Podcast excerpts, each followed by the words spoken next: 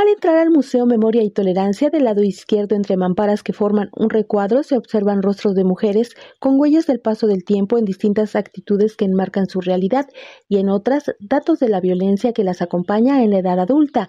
¿Qué busca el museo con esta demostración de retratos y datos? Responde Laura Vélez, coordinadora de investigación y materiales del Departamento de Exhibiciones Temporales. Estamos visualizando con la muestra la violencia a la que son sometidas en particular las mujeres adultas mayores, en el que tenemos, por ejemplo, em, que de este sector el 14.3% vive violencia eh, en sus hogares y que, eh, por ejemplo, también queremos llamar la atención sobre otras formas de exclusión que ellas sufren que no son muy atendidas. Por ejemplo, el porcentaje de mujeres analfabetas en México, en, mujeres mayores de 70 años, es del 32%.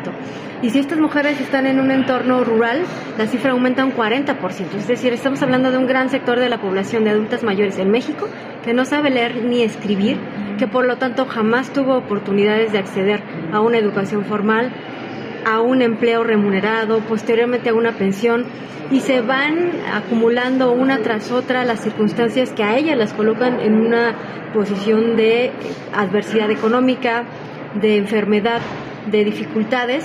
Es la exposición Mujeres Visibles, Mujeres en Resistencia, inaugurada ayer en el contexto del Día Internacional de la Mujer, que el 8 de marzo no es una conmemoración, sino un llamado a detener la violencia. Completamente. Queremos eh, unirnos a la serie de actividades que se realizan a este llamado a la visibilización de la violencia que hay contra la mujer, de la exclusión que hay en el sector femenino y queremos invitarles al público a que nos acompañen en el Museo Memoria y Tolerancia. La exhibición va a estar abierta al público desde hoy 2 de marzo hasta el 16 de abril. Vamos a estar mes y medio el acceso es totalmente gratuito.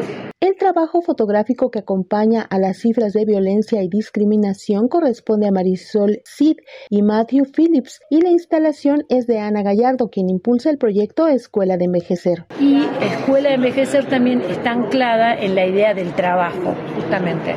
¿Qué trabajo tendrían que hacer las personas mayores? que tienen que seguir trabajando además, porque la mayoría tenemos que seguir trabajando porque estas jubilaciones son pocas o son nuevas. Entonces, para mí, toda una vida de mujeres trabajando en la oscuridad, en cosas que no fueron deseadas, en las obligaciones, la mayoría hemos cuidado eso en lugar de la mayoría de las mujeres fue no escuchar sus deseos, que hubieras querido ser.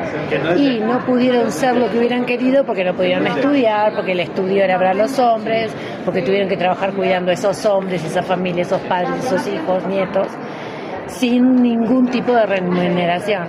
Llegan a la edad de la tercera edad, desaparecemos del mercado laboral, seguimos cuidando y nuestro deseo sigue siendo invisible.